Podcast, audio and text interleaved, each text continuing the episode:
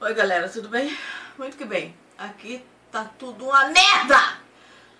Eu não aguento mais, eu juro a vocês que eu, eu não aguento mais. Eu não aguento mais, pelo amor de Deus! Não é que eu esteja inventando! Não é demais pra tô em crise! O dia inteiro chorando! O dia inteiro passando mal! Eu não aguento mais! É muita coisa de mim! Eu quero subir! Eu sempre me perguntava o que eu faria caso acontecesse um apocalipse zumbi. Bom, o apocalipse zumbi não chegou, mas certamente o Brasil passa por um gigante apocalipse. E a única certeza que temos é que o Brasil precisa de duas coisas: da vacina e de um impeachment para ontem. E é no meio dessa loucura toda que iniciamos nosso sexto episódio. Eu sou Robson Gavilinski e esse é o História no Pandemônio.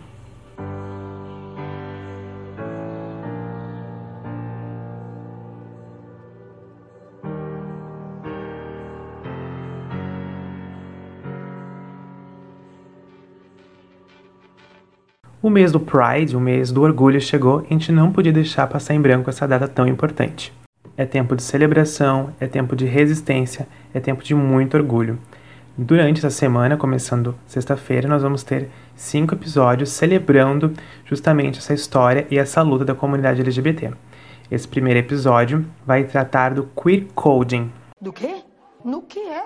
E você talvez deva estar se perguntando: que coisa é essa? O que é ser queer e o que é ser então, ou o que é esse queer coding?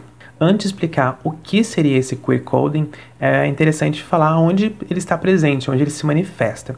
Ele acontece quando um livro, um filme ou então uma série atribui características gays, e eu vou colocar muitas aspas aqui, em certos personagens. E por que eu coloco muitas aspas neste, nesta características gays?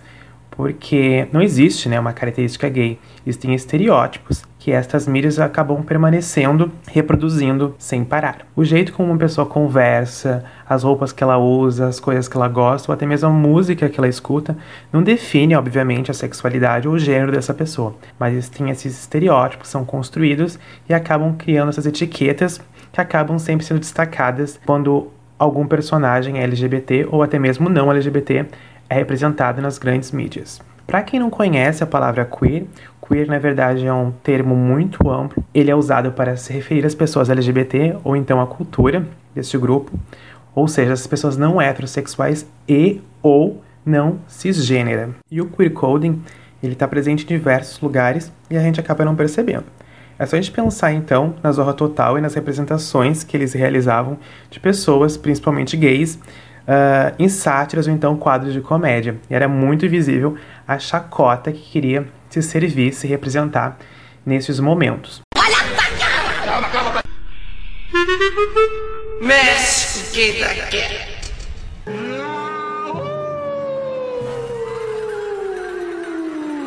Cheguei. Ai, meu Deus. Mas para além das construções de narrativa brasileiras, a gente tem assim um certo estúdio que é reconhecido por usar e abusar desse estereótipo. E esse estúdio não é nada mais, nada menos que a Disney. Né? Os vilões da Disney, eles bebem muito desse queer coding, dessa cultura queer, mas sempre de uma maneira muito negativa. Principalmente nessas animações se constrói um herói, que normalmente é o mais forte, o mais másculo, enquanto o vilão possui uma performance cheia de estereótipos, normalmente vinculada à vaidade ou então ao feminino. E a gente pode citar diversos exemplos aqui, como Gaston, de A Bela e a Fera, o Scar no Rei Leão. Mas preste atenção, com paciência, nas minhas palavras preciosas. Quem presta atenção se concentra, pois quero que fiquem cientes que quando um rei sai, outro entra. E é razão para ficarem contentes o Hades no Hércules e até mesmo Jafar em Aladdin. Isso só para citar alguns, né? A lista da Disney realmente é muito grande e são todos representados com traços que fazem o público questionar a sua sexualidade ou então questionar essa performance de masculinidade. Uma das maneiras de explicar a construção dessa tradição é justamente perceber que esses artistas LGBTs que trabalhavam dentro da indústria procuravam uma maneira de inserir essa representatividade mínima que, que fosse, mas é uma representatividade aceita pelo estúdio. E o único espaço liberado entre aspas, né, era justamente o do vilão. Nós podemos perceber isso na construção da personagem Úrsula, da Pequena Sereia. Sua aparência, seu belo rosto, e não subestime a importância da linguagem do corpo. Ah! O homem abomina tagarelas. Garota caladinha ele adora. Se a mulher ficar falando o dia inteiro, fofocando, o homem se zanga, diz adeus e vai embora. Não! Não vá querer jogar conversa fora. Que foi desenhada em homenagem a uma super drag queen, a Divine, que era uma grande amiga dos produtores do projeto. Então foi uma maneira de inserir uma breve representatividade, mesmo que estereotipada na época. Sem falar que a Úrsula não representa um padrão de feminilidade uh, tradicional, né? enquanto Ariel esbanja desse padrão que é muito marcado na, na animação, como uma mulher doce e uma menina muito delicada. Se engana quem acha que esse tipo de padrão ele é tradicional ou somente exclusivo das animações. A gente tem diversos exemplos, como então o filme 300 de 2006. Sim, o queer code não é uma realidade de um passado muito distante, ele permanece ainda presente na indústria. Uh, o filme 300 retrata o vilão Chester de maneira totalmente estereotipada, bebendo muito de um orientalismo e também brincando com essa androgenia presente no personagem. Tudo com a intenção de criar um personagem bizarro e excêntrico, com a intenção de criar um certo distanciamento público. Não era nenhuma homenagem, obviamente. Você deve ser. Xerxes.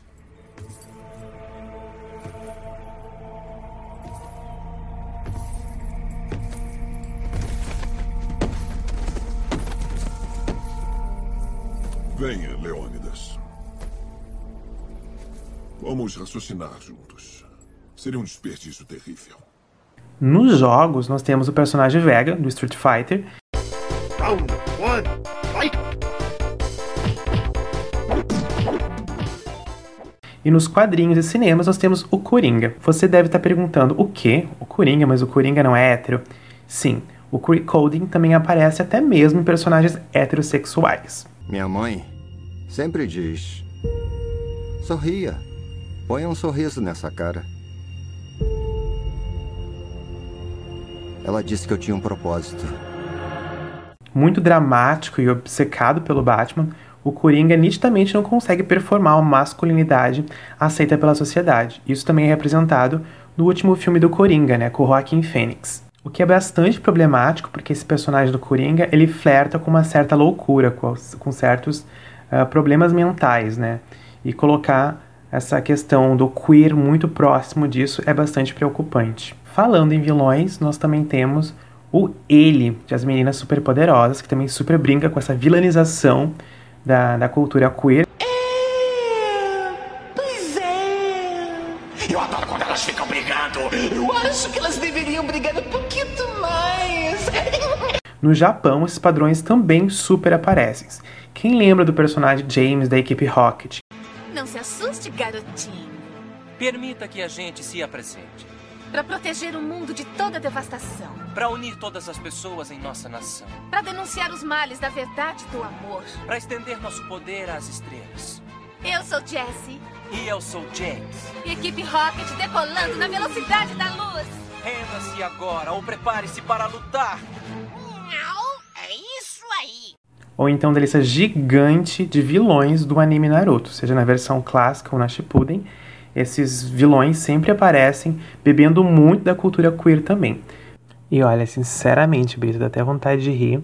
Dá até para colocar aquela musiquinha dramática de Naruto no fundo, porque a lista de personagens uh, que flertam com essa masculinidade não padrão realmente é muito grande. Basta jogar no Google aí vilões do Naruto que tu vai ficar bastante chocado. Ou talvez já conheça o anime, mas a gente acaba não percebendo esses códigos.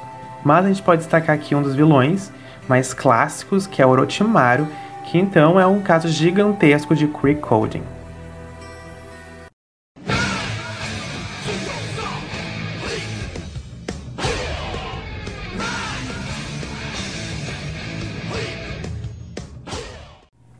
Não, isso não é uma grande chatice, é uma grande bobagem. O grande problema desse caso de queer coding é justamente a intenção de não acrescentar diversidade nenhuma à história.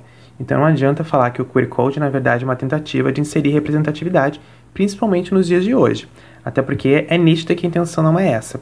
Muito menos escrever um personagem com quem o público vá se identificar ou se interessar. A intenção é bem nítida. É criar uma caricatura grosseira e bastante desconfortável. Isso é bastante triste, porque essa comunidade quase não tem nenhuma representatividade e quando recebe essa representatividade, ela vem recheada de estereótipos. É triste porque as crianças acabam se vendo nesses vilões ou então nesses personagens que foram escritos justamente como chacota, como formas de envergonhar todo esse grupo que crescem se sentindo envergonhados da sua sexualidade do seu gênero, enfim. Muito feio, muito nojento. Eu tenho. Gente, eu acho que eu vou vomitar. Eu acho que eu vou vomitar. Mas atualmente nós temos exemplos incríveis de animações que dão um show em representatividade. Um dos exemplos é o Steven Universo.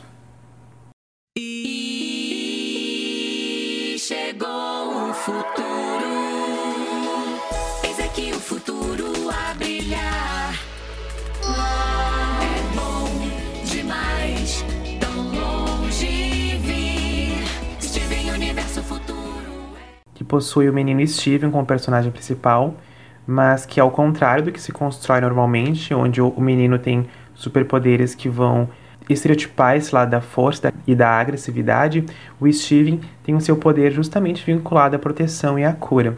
Sem falar das Gems, que são personagens que, apesar de utilizar o pronome feminino, elas não possuem um gênero definido, fluindo inclusive esteticamente entre padrões femininos, masculinos ou então nenhum dos dois, não binários. Sem falar que essas mulheres representadas no desenho, elas não são colocadas como frágeis, indefesas, elas são fortes e guerreiras. E tem um artigo muito interessante da Karina Schroeder, que é mestranda no curso de Comunicação Social pela PUC, aqui do Rio Grande do Sul, que possui o título Assunto para Criança: Como o desenho animado Steven Universo subverte normas sociais de gênero e identidade sexual. É um trabalho muito legal e eu vou deixar aqui o link aqui na descrição para vocês conferirem. O Steven Universo chega trazendo uma nova esperança para um grupo que há pouco tempo tinha pouquíssima representação. E é uma animação que vai passar justamente num canal infantil, né? Onde além de apresentar muita representatividade, os meninos vão aprender que na verdade não existe só um, um tipo de forma de masculinidade e assim a gente tem um diálogo bastante aberto e explicativo com as crianças, até mesmo sobre a masculinidade tóxica. O que aconteceu, Steven? Acho que magoei muito o Ronaldo. Oh, Steven. Os humanos levam uma vida chata, curta e insignificante, então inventam histórias para se sentir parte de algo maior. Querem jogar todos os problemas do mundo sobre um só inimigo para poderem lutar, ao invés de admitirem uma complexa rede de forças além do controle de qualquer um. Que triste. Hilário! Não se sinta mal por isso, tá bem? Porque ele nunca estaria certo mesmo. Esse episódio está mais curtinho. Na verdade, os episódios da semana vão ser todos mais curtinhos, né? Já que vão ser uma sequência de episódios. E eu espero que você tenha gostado dessa conversa de hoje. Então é isso. E pra gente já entrar no clima do episódio de amanhã, vou deixar uma música aí pra finalizar nosso episódio. E espero você amanhã nessa sequência de cinco episódios, celebrando o mês do orgulho, até porque a gente tem muito o que resistir e celebrar, principalmente nesse momento onde o fascismo está tomando conta e a gente tem que se organizar e dar um basta. Um grande beijo e até o próximo episódio.